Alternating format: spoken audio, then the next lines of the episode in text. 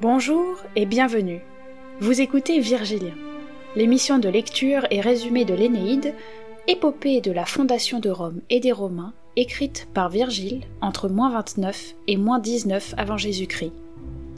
Alors, pour ceux qui découvrent ou redécouvrent ce chef-d'œuvre antique, ceux qui révisent avant l'heure fatidique, ou ceux qui veulent toujours plus de légendes épiques, installez-vous confortablement et plongez dans l'histoire de Rome.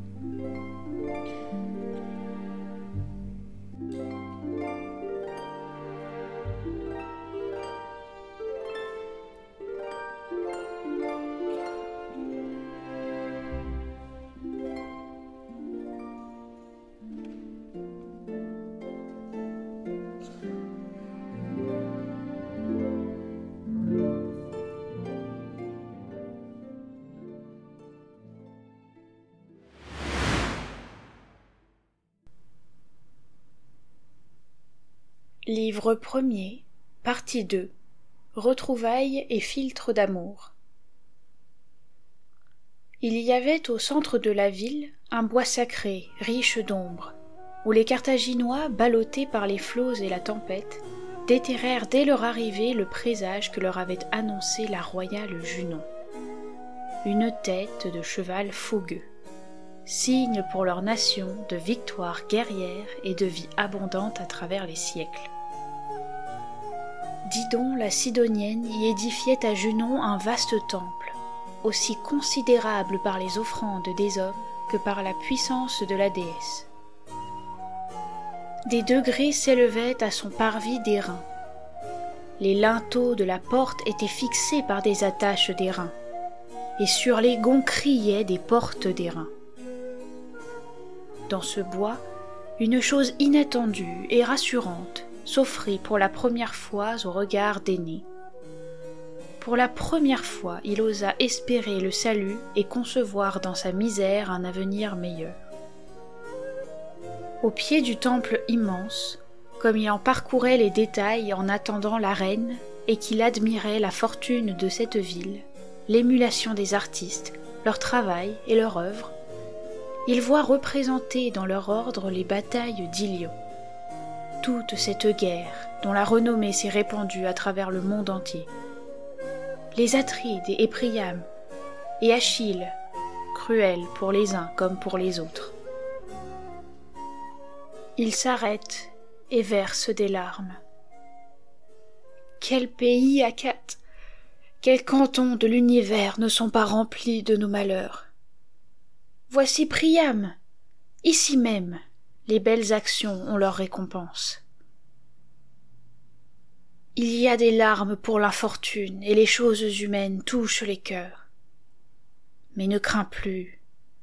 Cette renommée, n'en doute pas, nous apportera quelque chance de salut. Et il se repaît l'âme de ses vaines peintures, tout gémissant et le visage inondé d'un torrent de larmes. Il avait devant les yeux se battant autour de Pergame. D'un côté les Grecs, qui fuyaient pressés par la jeunesse de Troie. De l'autre les Phrygiens en fuite devant le char et le panache du casque d'Achille. Tout près, il reconnaît en pleurant les tentes de Rhésus d'une blancheur de neige. La trahison les a livrés dans le premier sommeil. Le fils de Tidée, sanglant, y propage le saccage et le massacre, et tourne vers son camp les chevaux ardents du Thrace, avant qu'ils aient pu goûter les pâturages de Troie et boire aux eaux du Xanthe. Plus loin, Troilus a perdu ses armes et fuit. Ah, jeune homme, inégal adversaire d'Achille. Ses chevaux l'emportent, le corps renversé en arrière, attaché à son char vide et tenant encore les rênes. Sa tête et sa chevelure sont traînées sur le sol, et sa lance renversée trace un sillon dans la poussière. Plus loin, les femmes d'Ilion montaient vers le temple de l'hostile Pallas. Les cheveux éparses, elles lui apportaient le péplos, triste suppliante, et se frappaient la poitrine. mais la déesse, les yeux fixés à terre, détournait la tête. Trois fois autour des murs d'Ilion, Achille avait traîné Hector, et maintenant, à prix d'or, il vendait son cadavre. Alors Aîné pousse du fond de sa poitrine un immense gémissement lorsqu'il aperçoit les dépouilles, le char, le corps de son ami et Priam qui tend ses mains désarmées. Lui-même, il se reconnaît aux prises dans le combat avec les chefs achéens, et il reconnaît les bataillons venus de l'Orient et les armes du noir même nom. La furieuse Pentésilée conduit ses troupes d'Amazone avec leurs boucliers en forme de croissant. Et tout à son ardeur, au milieu de ces milliers de combattantes, le baudrier d'or noué sous son sein nu, cette vierge de la guerre ne craint pas d'affronter les hommes. Pendant que le Dardanien aîné admire, stupéfait, immobile, absorbé dans sa contemplation, la reine Didon, éclatante de beauté, s'est avancée vers le temple avec un nombreux cortège de jeunes Tyriens. Lorsqu'aux rives de l'Eurotas, ou sur les joues du Sainte, Diane conduit ses chœurs, suivis de mille auréades rassemblées de tous les points de la montagne, elle porte un carquois à l'épaule, et en marchant dépasse de la tête ses compagnes divines. et le cœur de Latone, sa mère, tressaille d'une joie silencieuse. C'était ainsi qu'apparaissait Didon, ainsi qu'elle s'avançait rayonnante au milieu des siens, attend les travaux et la croissance de son royaume. Devant les portes du sanctuaire, sous la voûte du temple, entourée d'hommes en armes, elle s'assied sur un trône élevé. Elle était en train de rendre la justice, d'édicter des lois, de distribuer équitablement l'œuvre à faire ou de la tirer au sort, quand tout à coup, dans un grand mouvement de foule, Aîné voit s'approcher Anté et Sergeste, et le fort Cloante, et d'autres Troyens que le noir tourbillon avait dispersés sur la mer et entraînés très loin de lui vers d'autres rivages. Il demeure étonné et Akat est, comme lui, frappé de joie et de crainte. Il désirait ardemment leur presser les mains. Mais il y a là des choses qu'ils ignorent et qui les troublent. Ils se contiennent, et, en observation sous leur manteau de nuages, ils attendent de savoir quel a été le sort de leurs compagnons, où ils ont laissé leur flotte, ce qu'ils viennent faire car choisis dans tous les vaisseaux, ils allaient implorant la bienveillance royale et se dirigeaient vers le temple au milieu des clameurs. Lorsqu'ils y furent entrés et qu'on leur eut permis de parler devant la reine, le plus âgé, Ilioné, commença tranquillement.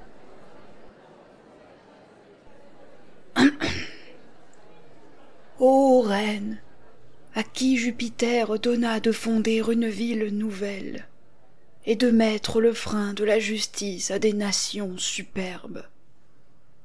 Écoute la prière de malheureux Troyens que les vents ont traînés sur toutes les mers. Écarte de nos vaisseaux un abominable incendie. Épargne une race pieuse. Examine ce que nous sommes nous ne venons point ravager avec le fer les pénates libyens, ni piller vos richesses et les emporter vers le rivage. Nos cœurs n'ont pas une telle audace, ni une telle insolence pour les vaincus.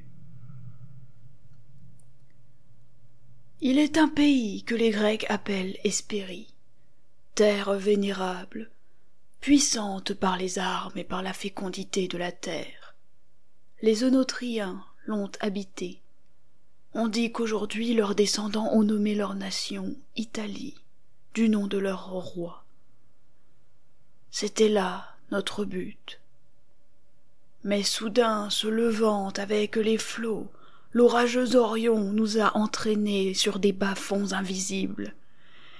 Et dans le déchaînement des austères, à travers des vagues qui nous passaient par-dessus la tête,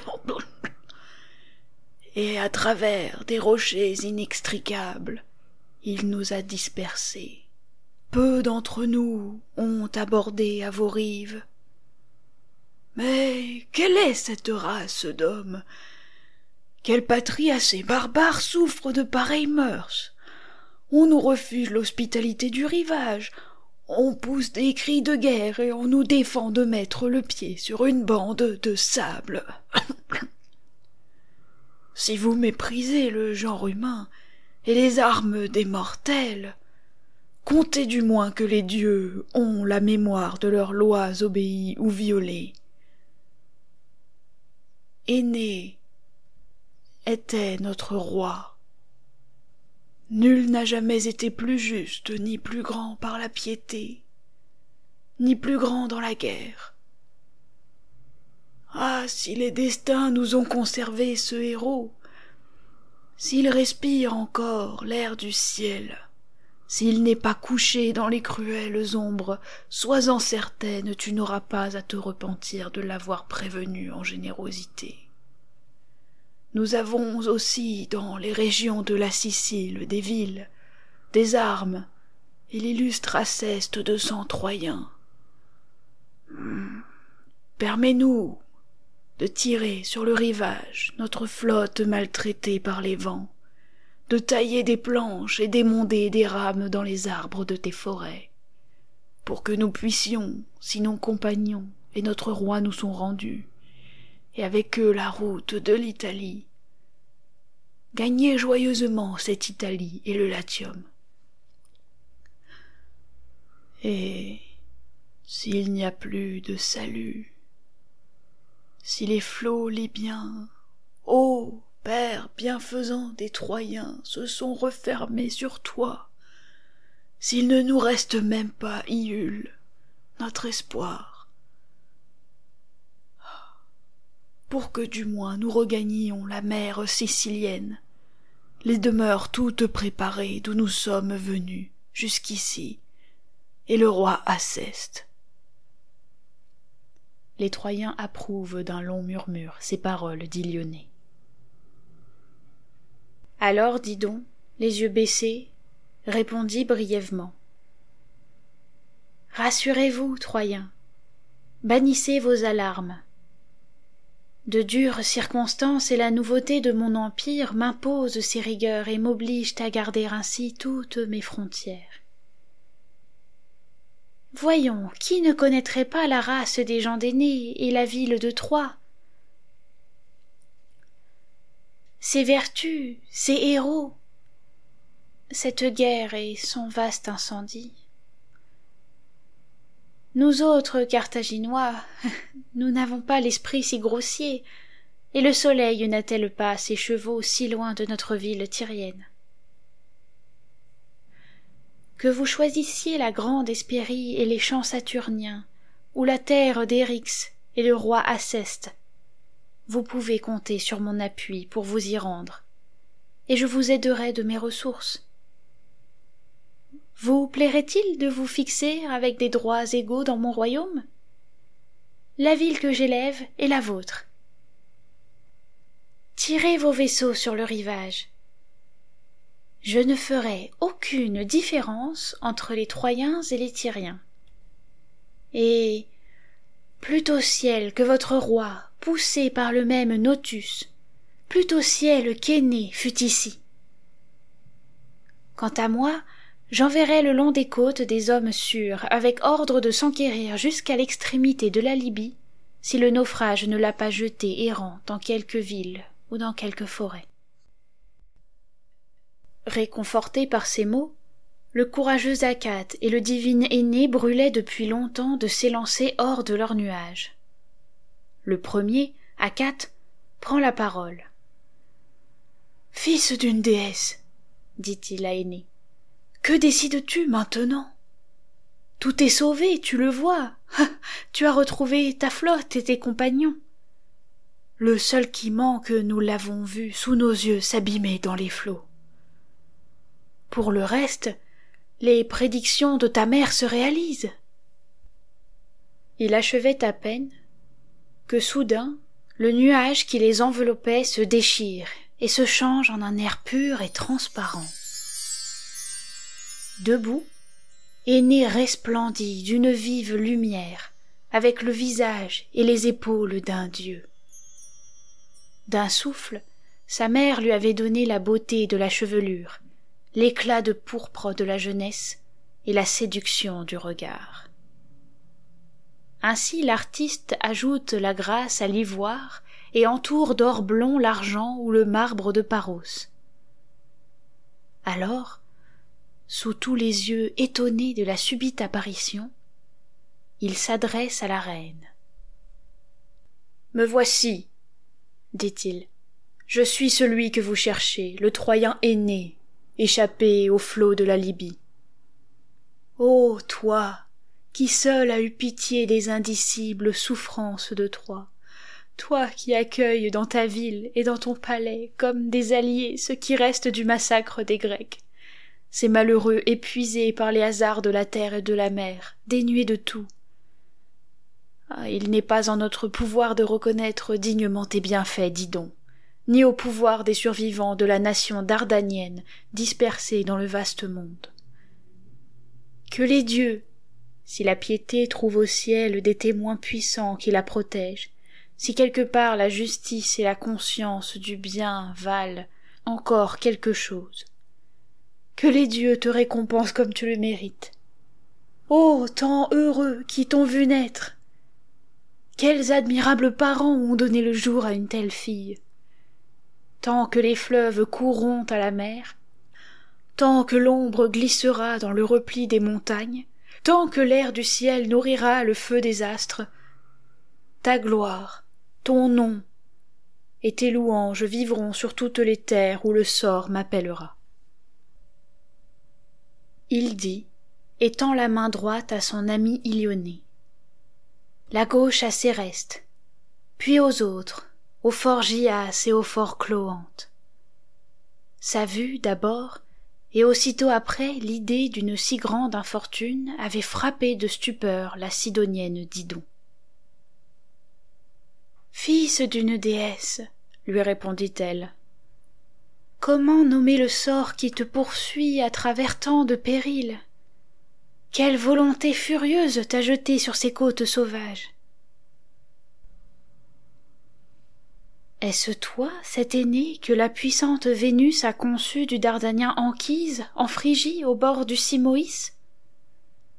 Pour moi, il me souvient que Teucer, premier roi de Troade, vint à Sidon, chassé de sa patrie, et cherchant avec l'aide de Bélus un nouveau royaume.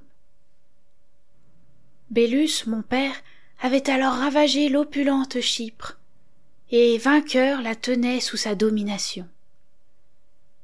C'est depuis ce temps que je connais la chute de Troie et ton nom, et les rois des Grecs. Bien que leur ennemi, Teucer faisait un grand éloge des Troyens, et se flattait même de descendre comme vous de l'antique souche des Teucriens. Venez donc, jeunes gens, entrez dans nos demeures. Moi aussi, j'ai traversé de longues épreuves. La fortune m'a enfin fixé sur cette terre, me ballotta comme vous, et l'expérience du malheur m'apprit à secourir les malheureux. Elle dit et elle conduit Aînée sous son toit royal en même temps qu'elle ordonne des actions de grâce dans les temples des dieux. Elle envoie sur le rivage à ses compagnons vingt taureaux, cent porcs énormes au dos hérissé, et cent agneaux bien gras avec leur mère, présents d'un jour de fête. On décore l'intérieur du palais qui resplendit d'un luxe régalien et au centre, le banquet se prépare. Des tapis artistement travaillés et d'une pourpre superbe. Sur les tables, une lourde argenterie et ciselée dans l'or, les hauts faits des ancêtres de la reine. Toute une longue suite de gloires déroulée parmi tant de héros depuis l'origine de cette vieille nation. Car l'amour paternel ne permet pas de repos à son cœur, dépêche Akat vers ses navires. Il annoncera ses nouvelles à Ascagne et l'amènera dans la ville. Ah, Ascagne, tout le souci, toute la tendresse de son père. De plus, il apportera des présents arrachés aux ruines d'Ilion, une robe que raidissent des figures brodées dans l'or, et un voile à la bordure d'acanthe couleur de safran. L'argienne Hélène avait emporté ses parures, dont sa mère Léda lui avait fait le don merveilleux lorsqu'elle quittait Mycène pour son coupable hymen de Troie.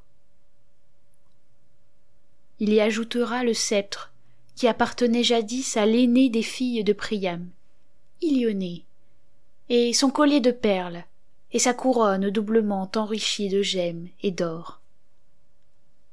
Empressé d'obéir, Achates se hâtait déjà vers les vaisseaux. De son côté, Vénus combine de nouveaux artifices, de nouveaux dessins. Cupidon changera de forme et de visage, et viendra sous les traits du doux Ascagne. De ses présents, il embrasera la reine et fera couler dans ses veines la folie de l'amour. Ce palais, en effet, lui demeure suspect. Elle craint l'homme de tir aux deux paroles, et les noirceurs de Junon la brûlent d'une angoisse qui redouble avec la nuit. Elle s'adresse au Dieu qui porte des ailes, à l'amour. Mon fils, lui dit-elle, toi qui es ma force et ma grande puissance, mon fils, toi qui seul dédaignes les traits dont le Père souverain a frappé Typhon. J'ai recours à toi, et je fais appel en suppliant à ton pouvoir divin. Tu sais comment la haine de l'âpre Junon a ballotté ton frère aîné de rivage en rivage, et tu t'es souvent affligé de ma douleur. Aujourd'hui, la phénicienne Didon le retient et l'arrête de sa voix caressante. J'ignore ce qu'il adviendra de cette hospitalité junonienne, mais j'ai peur. Junon ne se relâchera pas dans une circonstance aussi décisive. C'est pourquoi je médite de la prévenir, de prendre la reine à mon piège et de l'enflammer si bien qu'aucune influence divine ne la change et qu'un grand amour l'attache, comme moi-même, à ton frère aîné. Voici comment tu pourras le faire. Écoute bien.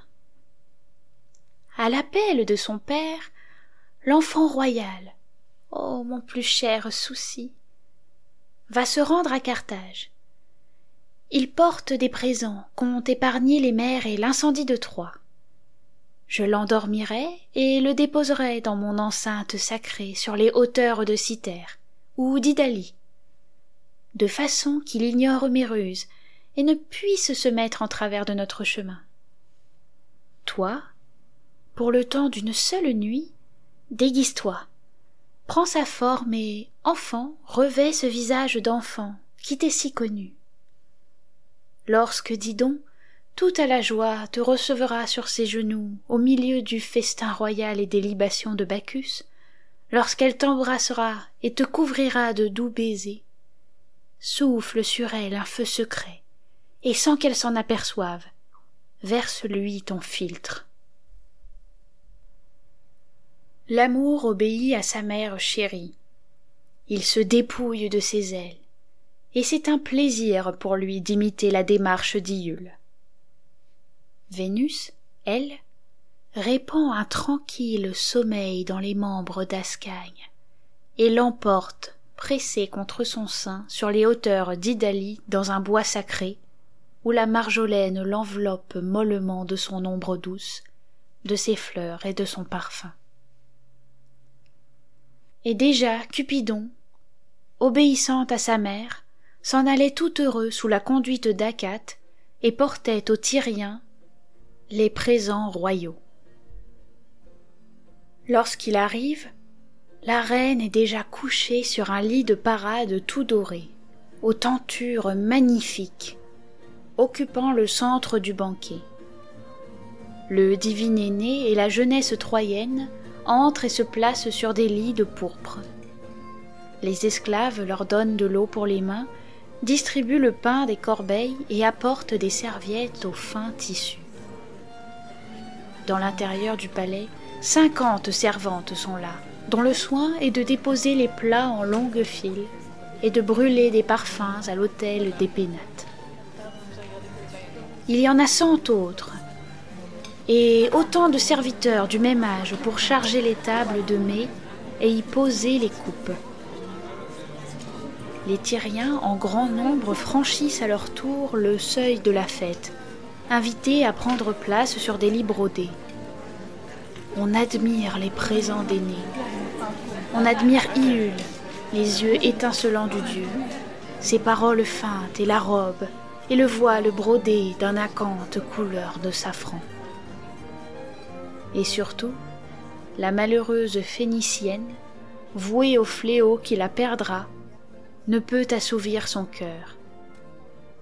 Elle se consume à regarder Iule, aussi émue par l'enfant que par les présents. Lui, il embrasse Aîné, il se suspend à son cou. Et lorsqu'il a rassasié le grand amour du père abusé, il court à la reine. Elle s'attache à lui de tous ses regards, de toute son âme. Parfois elle le presse contre son sein. Ah, l'infortuné Didon, qui ne sait pas quel puissant Dieu s'assied sur ses genoux. Mais Docile à la leçon de sa mère lacidalienne, il commence par effacer peu à peu l'image de Psyché, et il s'applique à suspendre et à bouleverser d'un vivant amour cette âme depuis longtemps paisible, ce cœur déshabitué d'aimer. Le repas fini et les plateaux enlevés, on place devant les convives de larges cratères remplis de vin et couronnés de guirlandes.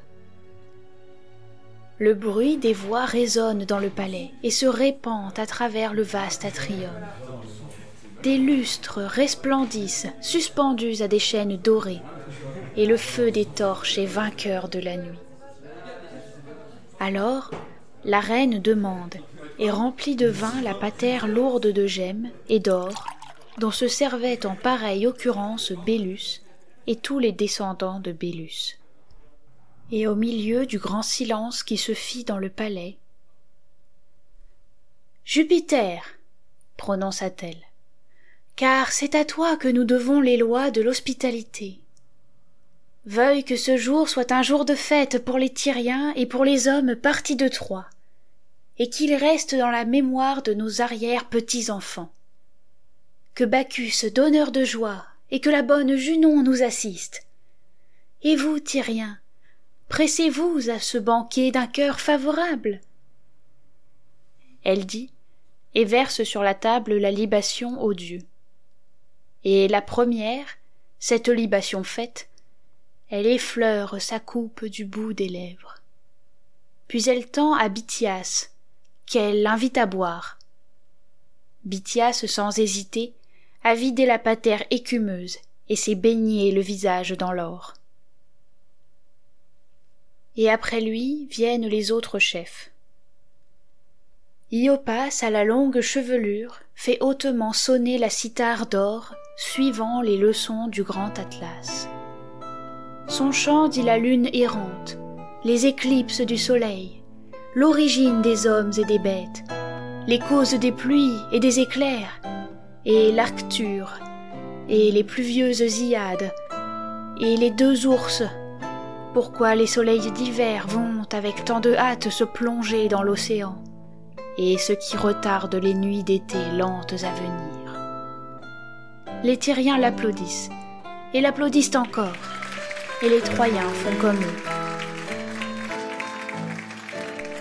La malheureuse Didon prolongeait dans la nuit et variait ses entretiens avec Aînée, et buvait l'amour à longs traits. Elle avait tant de questions à poser sur Priam et tant sur Hector. Et quelles armes portait le fils de l'aurore Et ce qu'étaient les chevaux de Diomède Et le grand Achille Comment était-il? Fais mieux, mon hôte, dit-elle, et raconte-nous depuis l'origine les embûches des Grecs, les malheurs de ton peuple et tes voyages. Car voici le septième été que tu erres dans tous les pays et sur tous les flots.